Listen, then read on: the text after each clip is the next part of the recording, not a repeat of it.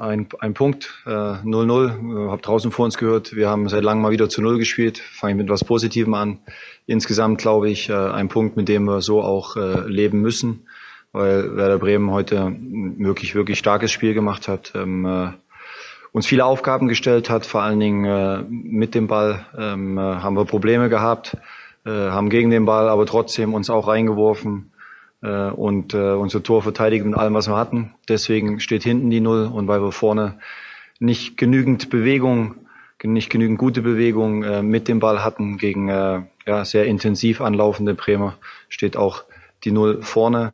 Ja, soweit das ziemlich treffende Fazit von Marco Roset, Cheftrainer von Borussia Mönchengladbach nach dem 0 zu 0 in der ersten von zwei Corona-bedingten englischen Wochen in der Fußball-Bundesliga.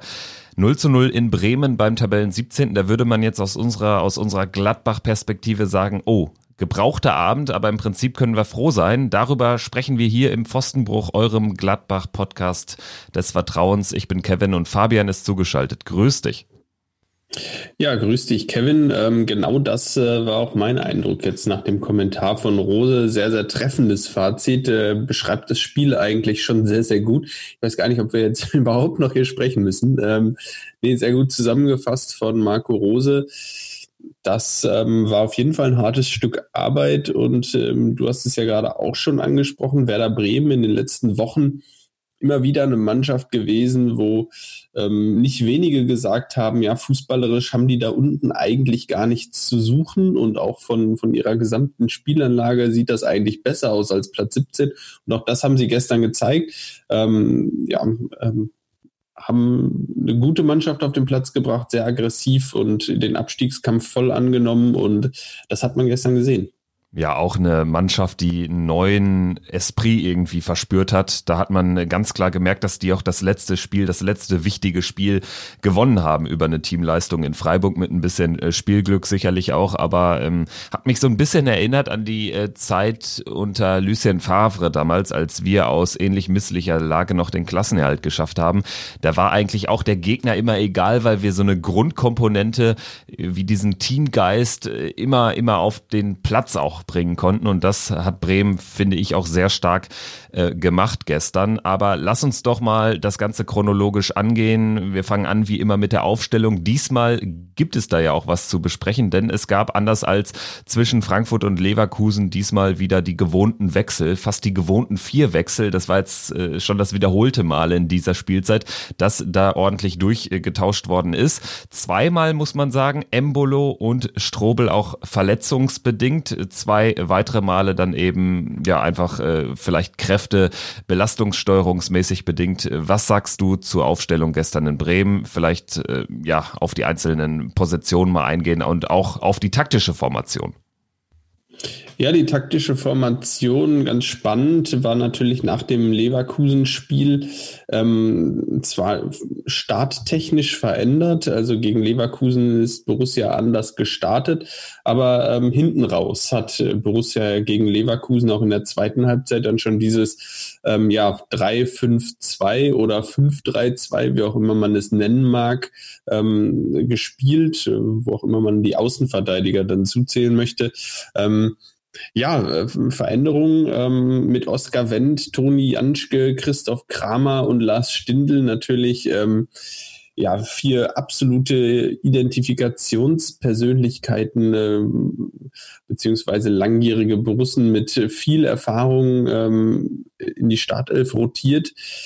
Ja, Toni Janschke ähm, in, als rechter Innenverteidiger, als rechter Spieler in der Dreierkette hinten hat mir gut gefallen. Ich finde, es ist auch seine Position. Also wenn man seine Position definiert, dann ist das für mich äh, seine absolute seine starke Position, dieser rechte Part in der Dreierkette.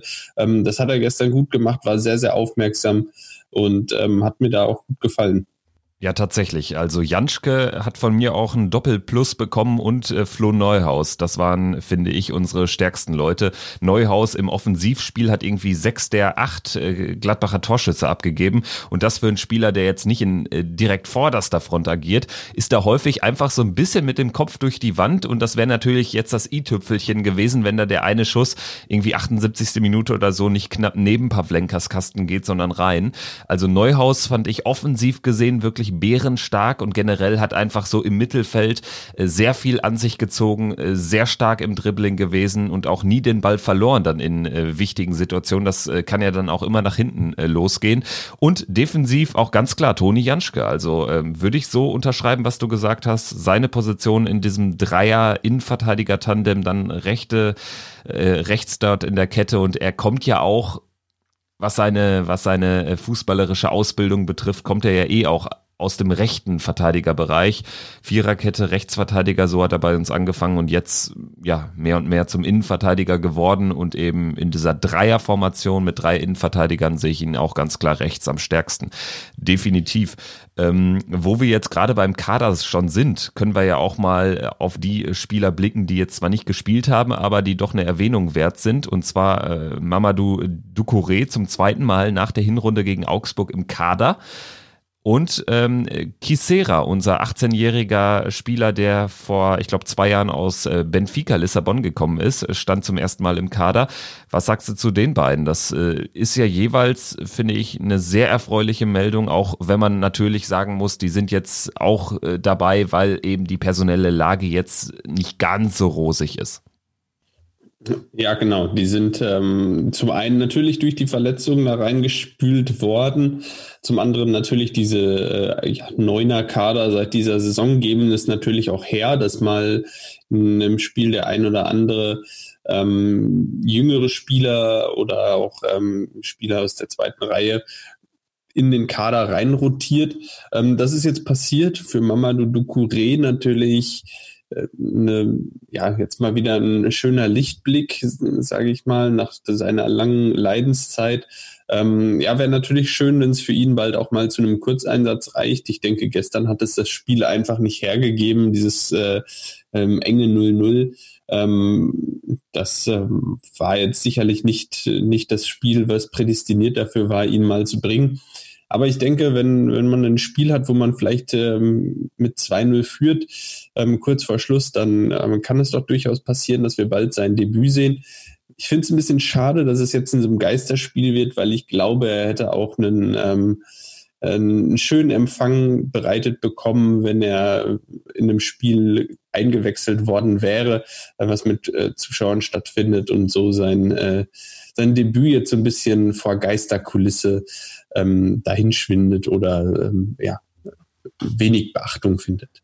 Ja, tatsächlich. Und ich glaube auch, dass er nicht das letzte Mal im Kader war, weil wenn wir jetzt noch häufiger mit dieser Dreier-Innenverteidiger-Formation spielen sollten, dann äh, bräuchte man natürlich auch tatsächlich einen, der dann noch als Backup bereitsteht, weil Janschke eben ja dann selbst spielt und der klassische Backup Toni Janschke dann eben nicht zur Verfügung steht. Dementsprechend ähm, ja, ist es auch einfach für den Kader wichtig, da noch so einen klassischen Innenverteidiger im Hinterhalt zu haben.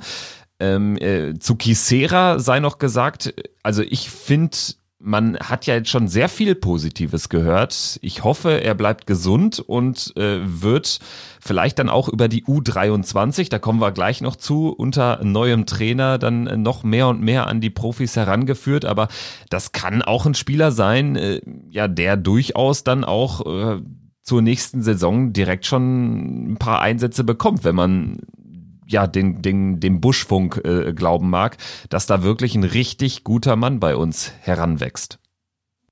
Ja, es ist natürlich mal positiv, wenn, äh, wenn Jugendspieler es dann auch schaffen, äh, mal in den Kader zu kommen, da die, die Luft zu stuppern in, bei den Profis. Ich meine, er ist Jahrgang 2002, das äh, muss man sich mal überlegen. Das wird langsam schon, äh, schon sehr jung, Kevin. Die sind bald schon äh, ein gutes Jahrzehnt jünger als wir beide, die, die, die Jungs, die da so nachkommen.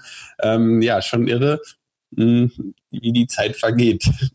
Ja, allerdings. Also das denke ich mir auch äh, jedes Mal. Und irgendwann gab es so den Zeitpunkt, wo zum ersten Mal ein Spieler aus meinem Jahrgang oder aus unserem Jahrgang 93 äh, dann in der Bundesliga hat gespielt und jetzt äh, ist es ja wirklich keine Ausnahme mehr, dass wir da 2000er, 2001er, 2002er, 2003er haben.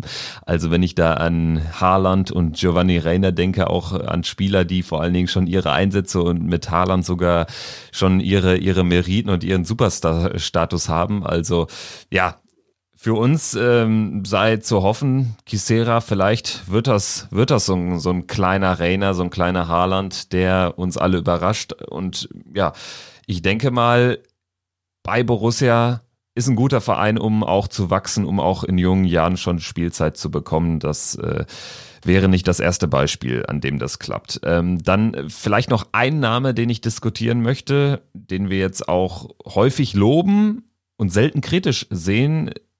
Jan Sommer, unseren Torwart. Da habe ich jetzt ein Plus und ein dickes Minus gleichzeitig aufgeschrieben zu seiner Leistung und irgendwie fällt mir oder fehlt mir gerade so ein Beispiel, dass ein Spieler einerseits so viel richtig gemacht hat und äh, uns in so vielen Situationen dann den Arsch gerettet hat, aber auch so viele schwache Aktionen und fahrige Aktionen drin hatte. Also das war eine sehr kuriose Leistung. Am Ende würde man sagen, ja, drei Minus durchgekommen, aber also da war auch das eine oder andere Zitterspiel, unnötige Zitterspiel dabei. Ja, auf der Linie bärenstark. Also das, was äh, seine, ich sag mal, seine Hauptaufgabe als Torhüter, so wie man es vielleicht noch in den 90ern und in den Anfang der 2000er definiert hätte, seine Hauptaufgabe als Torhüter, äh, den Kasten sauber zu halten, hat er ähm, natürlich sehr gut erledigt. Äh, dafür denke ich das dicke Plus. Ähm, was gestern natürlich sehr ja, schwammig war, war sein, sein Aufbauspiel, beziehungsweise ähm, da sich ein, zwei Fehl, Fehler geleistet, ein, zwei Bälle, die, die doch irgendwo unerreichbar im, im Seitenaus gelandet sind. Und die zwei Situationen, die, die sehr, sehr brenzlig wurden, wo er, wo er die ähm, zum einen den Fehlpass an der, an der Seitenlinie spielt und ähm, ähm, ja, da den Ball nochmal richtig gefährlich macht und äh, dann die zweite Situation oder die erste Situation war es im Spielverlauf eigentlich, äh, wo er den Ball bekommt und von zwei Bremern angelaufen wird, das aber gar nicht gar nicht so ganz merkt, dass er eigentlich von zwei Bremern angelaufen wird und dann auf einmal in die Bredouille kommt und ähm, es am Ende äh, Sergeant ist, der ja zum Schuss kommt und ähm, mit Glück aus Sicht von Borussia ähm, den Ball nicht im Tor unterbringen kann, sondern lediglich, glaube ich, die Wade von Stevie Liner findet.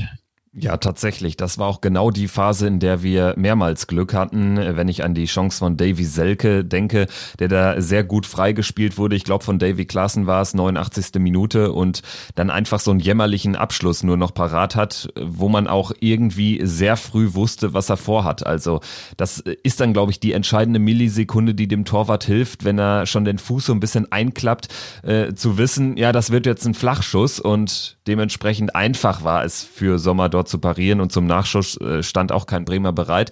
Da hatten wir Glück. Lass uns äh, nochmal äh, so ein bisschen äh, in dem Spielfilm nach vorne gehen. In die erste Halbzeit, da ist im Prinzip nicht viel passiert. Ich würde sagen, das kann man ganz kurz fassen. Es war einfach ein sehr taktisch geprägtes Spiel von zwei Mannschaften, die jeweils gut auf die andere eingestellt waren.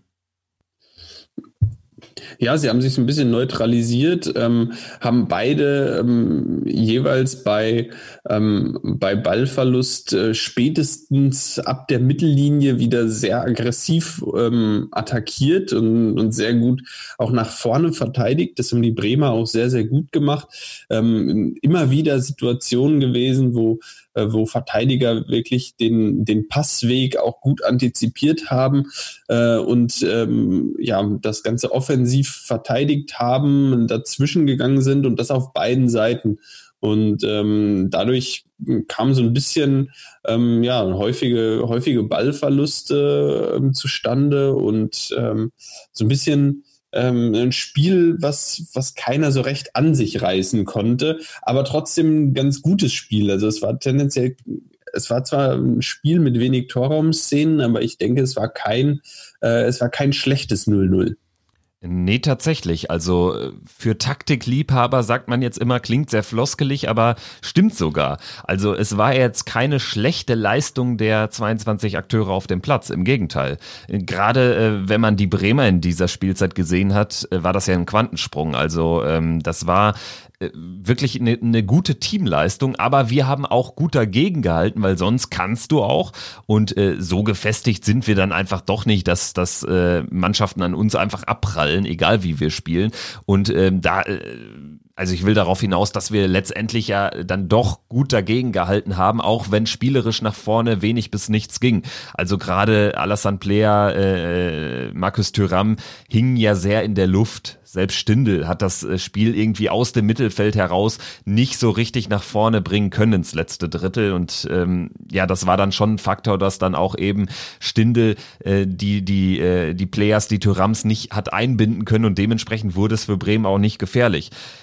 Im Gegenteil, auf unserer Seite, da wurde es ja schon in ein, zwei Situationen gefährlich und eine Situation, ich glaube, das war das Resultat eines Eckballs oder eines Freistoßes, den Sommer rausfaustete und dann gab es ein bisschen Kuddelmuddel und einer 16er Kante kamen sich Chris Kramer und Davy Klaassen in die Bredouille und auf einmal lag Klaassen am Boden.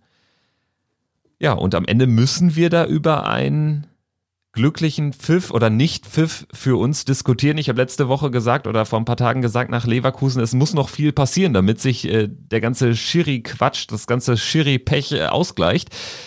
Ist das so der erste Ausgleich gewesen in dieser Spielzeit? Würdest du sagen, war eigentlich ein klarer Elfer für Werder? Ja, ähm, ich denke, es wurde gestern auch nach dem Spiel so analysiert. Ähm, äh, an Gräfe vielleicht äh, gar kein großer Vorwurf. Ich denke, in der Realgeschwindigkeit habe ich auch gesagt, ja, ist nichts weiter. Ähm, wenn man es dann auf Video sieht, dann sieht man, dass äh, Christoph Kramer Davy Klaassen erwischt am Fuß und ähm, ja, Davy Klaassen dadurch ähm, ins Stolpern gerät, fällt. Und ähm, ja, so gesehen muss man am Ende unterm Strich sagen, da hatte Borussia Glück, dass der Videoschiedsrichter da nicht äh, das Signal an Manuel Gräfe gegeben hat. Schau dir das nochmal an, denke, das ist ein Elfmeter. Ähm, ja, das äh, kann man dann definitiv so sagen. An der Stelle, ähm, ja, Borussia dann mal im Glück, was Elfmeterentscheidungen ähm, die Schiedsrichter betrifft. Ja, und genau das hat auch Marco Rose angesprochen auf die Frage gesagt in der Pressekonferenz nach dem Spiel. Also kann ich persönlich jetzt eigentlich nichts äh, dazu sagen, weil ich habe sie wirklich nicht gesehen. Ich wurde draußen nicht dazu befragt. Ich habe sie noch nicht einmal gesehen. Habe allerdings ähm, äh, im Buschfunk gehört, dass Chris Kramer ähm, äh, sagt, dass man, dass dann Kontakt da ist, dass man den äh, hätte, dass es wahrscheinlich ein Elfmeter ist aus seiner Sicht. Er aber im Spiel keinen Kontakt gespürt hat. Ändert nichts daran, dass ein Kontakt da war. Also Chris hat gesagt, ähm, äh, wahrscheinlich Elfmeter.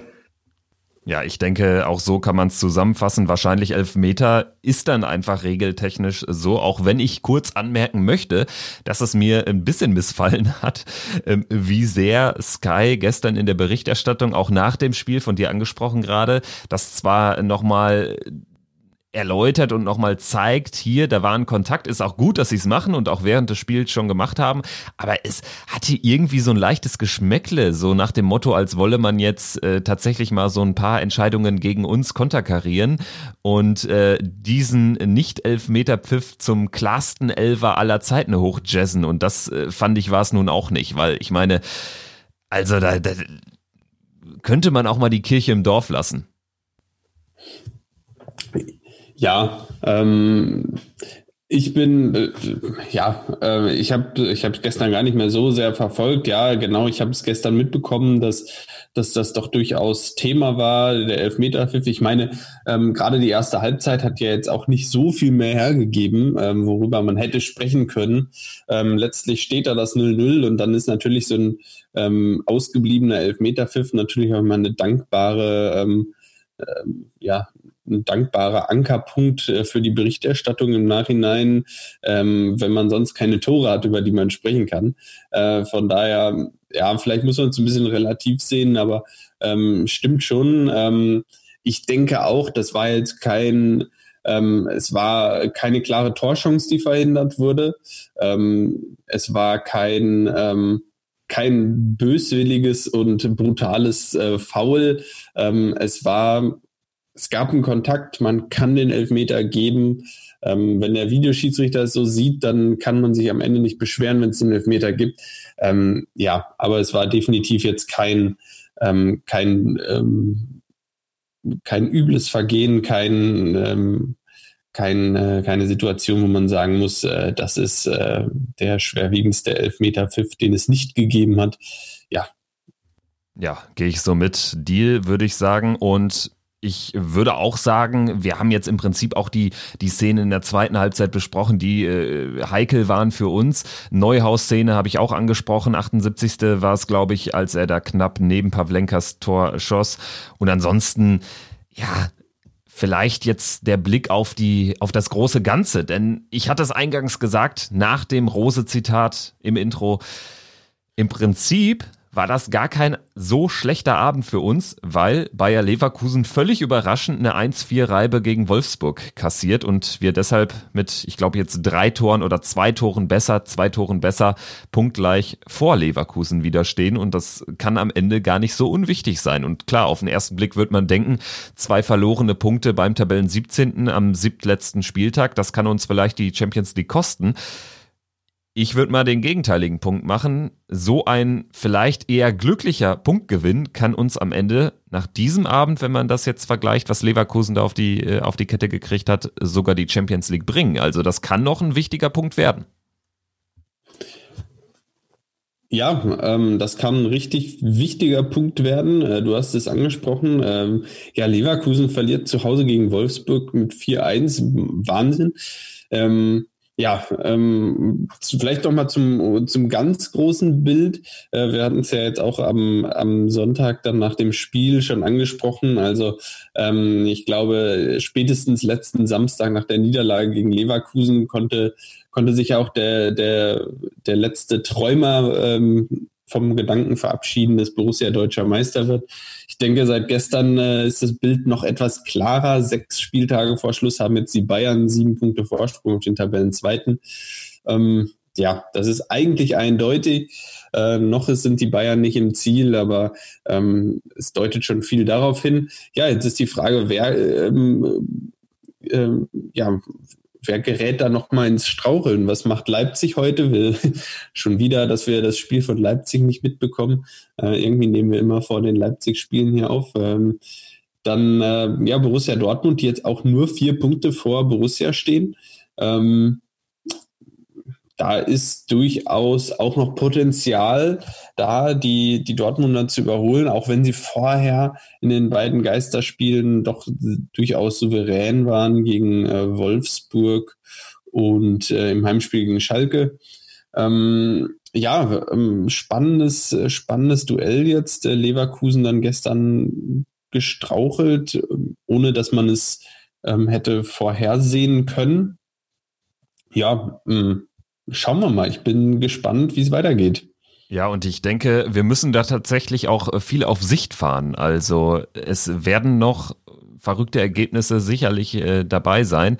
Und ähm, gerade was äh, Peter Bosch, äh, Leverkusens Trainer, gestern gesagt hat nach dem Spiel, dass man im Prinzip gar nicht diese Leistung jetzt immer bringen kann mit einer Woche Vorbereitungs, mit einer Woche intensiver Vorbereitungszeit auf diese neuartige Saison nach der Corona-Pause und dann jetzt immer äh, äh, quasi englische Wochen zu haben, weil auf Leverkusen trifft das ja auch noch mehr zu. Sie haben ja noch das Pokalspiel, wird jetzt vielleicht sportlich nicht der nicht der größte Akt in Saarbrücken oder in Völkling gegen Saarbrücken, aber ähm, vielleicht ist auch das nochmal ein Vorteil, denn ich habe geguckt, da in der Woche danach spielen wir äh, in München und München hat auch unter der Woche ein Spiel gegen Frankfurt im Pokal-Halbfinale. Das sind alles so Faktoren, die spielen da jetzt eine Rolle. Deswegen, ich glaube, es bringt wenig, jetzt nur auf das Restprogramm zu schauen. Und ja, Leverkusen legt jetzt vor, am nächsten Wochenende spielt in Freiburg am Freitag wir gegen Union.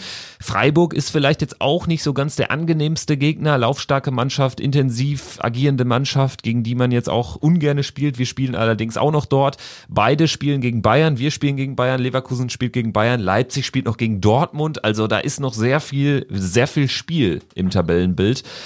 Und ich würde sagen, wir holen jetzt zum Abschluss dieser Folge oder kurz vorm Abschluss dieser Folge noch unseren Gastmoderator rein, der natürlich auch sich darauf bezieht und sich freut, dass wir Vierter sind nach Spieltag 28.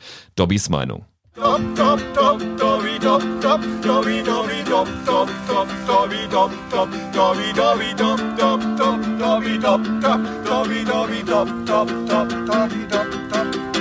Ein sehr, sehr durchwachsene Leistung von uns das Spiel, das ganze Spiel eigentlich ohne erst war, war geprägt von, ja, von viel Taktik, von viel, von viel Manndeckung. Werder, ich muss doch sagen, Werder hat uns die ganze Zeit in diesem Spiel auch sehr schwer getan, weil die sehr, sehr kompakt standen. In der ersten Halbzeit haben, die ja auch gar nicht zugelassen. Im Gegenteil, wir haben gut hinten gestanden. Für mich Mann, des, Mann der ersten Halbzeit war Toni Janschke. Vier verschiedene Spielereien. Und trotzdem muss ich sagen, wenn man das so gesehen hat, fand ich, waren wir nicht konzentriert genug. Viele unnötige Ballverluste im Aufbau bezeichnen zum Beispiel auch die 62. Minute bei der guten Kontergelegenheiten, die wir hatten wo Tyram dann auf einmal vier Mann vorm Tor mit gegen vier Mann alleine stand und die anderen nicht genug hinterher nachgerückt sind. Das war einfach, fand ich wirklich, als ob uns die Frische gefehlt hat. Und da muss man sagen, haben wir richtig Dusel gehabt. dass, ja, Werder war eigentlich dem 1-0 näher. Vielleicht muss man einfach auch sagen, man muss auch mal einen dreckigen, dreckigen Punkt einfach mal mitnehmen. Das haben wir getan. Wir haben ja Glück, dass die Leverkusener zu Hause eine Packung gegen Wolfsburg gekriegt haben. Damit sind wir momentan auf Platz 4. Vom Spiel her war das wirklich nicht dolle. Ich hoffe, das wird Sonntag besser zu Hause. Aber eins möchte ich noch sagen, Spiele ohne Zuschauer. Schönen Gruß an meinen alten Verein, SC Berlin Amateure. Von der Stimmung her genauso wie damals. Alle, die das hören sollten, Dobby grüßt alle von Amateure. So, vierter Platz. Auf, auf, auf in die Champions League. Wir wollen nicht noch weiter singen, Leute. Lasst uns leben, aber da muss die Leistung am Sonntag gegen Union wirklich besser werden. In diesem Sinne ein wunderschöne ja, Restwoche. Ciao, euer Dobby. Ja, und bevor auch wir uns verabschieden, Dobby spricht es richtigerweise an, es geht gegen Union sicherlich ähnliche Voraussetzungen, auch wenn Union, wir wissen jetzt noch nicht, was sie heute gegen Mainz machen oder machen werden, vielleicht so ein bisschen schon aus dem Schneider sein wird. Ich bin gespannt, wie uns da äh, ja, so der Gegner liegen wird, weil es ist tatsächlich zu erwarten, dass Union grundsätzlich mal ähnlich agieren wird wie Werder, ne? Grundsätzlich ja, genau. Ähm, Union von der gesamten Spielanlage natürlich sehr äh, stark auf ähm, ähm, ja auf Einsatzbereitschaft und ähm, ja ähm, ja, Kampf äh, ist immer ein bisschen schwer, eine Bundesligamannschaft auf Kampf zu reduzieren, aber grundsätzlich natürlich tendenziell eher eine kämpferisch starke Mannschaft, ähm, die auch ähm, natürlich gerade momentan jetzt in den ersten Geisterspielen ähm, darunter leidet, dass es keine, keine Zuschauer bei den Spielen gibt. Ist natürlich eine Mannschaft, die sich auch ähm, ja angestachelt von, ähm, von starken Zuschauern, Fans ähm, dann nochmal zu einer ja, absoluten Top-Leistung ähm, auch aufschwingen kann. Ähm, das fehlt ihnen aktuell nicht nur äh, zu Hause an der alten Försterei, sondern auch auswärts. Ähm, und das ähm, ist vielleicht am Ende so ein entscheidender Punkt, wo ich sage, ähm, da kann man vielleicht am Sonntag dann so ein bisschen die ähm, ja, absolute Spannung oder die, dieses äh, Fünkchen Aggressivität bei Union rausnehmen und ähm, dann denke ich, ist Borussia die spielstärkere Mannschaft und wird auch die drei Punkte im Borussia Park behalten. Ja, ich denke auch. Ich bin optimistisch, dass man auch so ein bisschen die richtigen Lehren äh, ziehen wird und äh, ja nicht noch ein drittes Spiel sieglos bleibt und äh, trotzdem ja auch ein bisschen das Positive mitnimmt. Man hat sich dagegen gewehrt, man hat insgesamt eine gute Teamleistung noch unter widrigen Umständen gemacht. Man wusste irgendwie von, von Beginn an in Bremen, hier geht heute nicht so viel, gibt ja so, so Abende, es wirkte jedenfalls so. Man hat sich dann aber gegen eine starke Werderaner Mannschaft gewehrt und ich denke, ja, das äh, kann schon wichtig sein, äh, diese Erkenntnis auch für die Partie gegen Union, wo es eben vielleicht auf ähnliche Komponenten ankommen wird. Und ja, wenn man da die offensive Leistung ein bisschen verbessert und da bin ich optimistisch, dass das gelingt, dann werden wir die drei Punkte einfahren und werden auch nach Spieltag 29 auf Rang 4 stehen, mindestens auf Rang 4 stehen.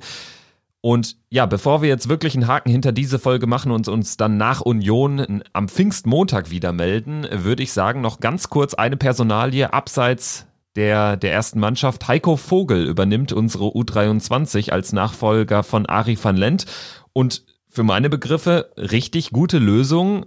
Respekt an die, die es eingefädelt haben, weil Heiko Vogel ist immerhin ein ja doch gestandener A-Trainer eigentlich, also von A-Mannschaften.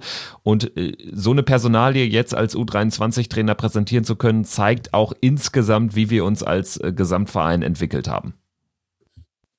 Ja, das war auch mein, mein Eindruck, ähm, als ich das gelesen habe, dachte ich, wow, das ist, ähm, das ist mal ein namhafter U23-Trainer, ja, lange Jahre in, in Basel, Champions League-Erfahrung mit dem, mit dem FC Basel, ähm, letztlich dann noch 2018 äh, Sturm Graz überraschend ähm, zum Pokaltriumph in Österreich geführt und äh, da ganz spannend im Finale hat er ähm, ja, äh, Red Bull Salzburg geschlagen, um Trainer Marco Rose. Also äh, da hat er, hat er einfach unseren äh, Cheftrainer geschlagen, aktuellen. Ähm, ganz, ganz spannendes Wiedersehen dann jetzt äh, bei Borussia ähm, ja, auf, der, auf derselben Seite.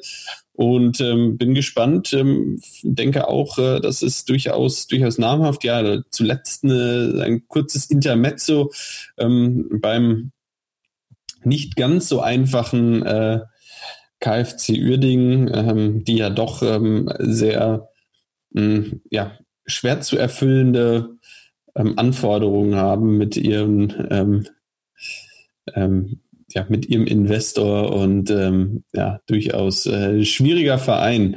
natürlich äh, sehr viel Tradition, aber ähm, ja, da ist er nicht ganz glücklich geworden. Hoffentlich äh, wird er es in der Regionalliga West bei Borussias U23 ab Sommer schon ja, ich denke, die Voraussetzungen sind andere. Ist ja dann doch ein anders geführter Verein, die Borussia, als der KfC Uerding aus der Nachbarschaft. In diesem Sinne, Fabian, ich würde sagen, ähm, ja, das war's für heute, soll's gewesen sein. Wir haben uns auch in der englischen Woche gemeldet und wollen das jetzt auch weiterhin tun. Es gibt ja dann noch eine, so viel sei gesagt, jetzt nach jedem Spiel in der heißen Phase müssen wir hier unseren Senf zur Borussia beigeben und ja, Fabian, wie immer, wie kann man uns erreichen? Wo und wie geht das? Kurz erläutern. Falls ihr Feedback habt, ja, ähm, zuerst mal folgt uns gerne ähm, auf Spotify, Apple Podcasts, Google Podcasts, wo auch immer. Und ähm, falls ihr Fragen habt, äh, Feedback, dann meldet euch gerne über Facebook, Instagram oder schreibt uns eine E-Mail an fabian.pfostenbruch-podcast.de. Gute Woche und schöne Pfingsten. Wir melden uns Pfingstmontag nach dem Spiel gegen den 1. FC Union. Bis dahin, ciao.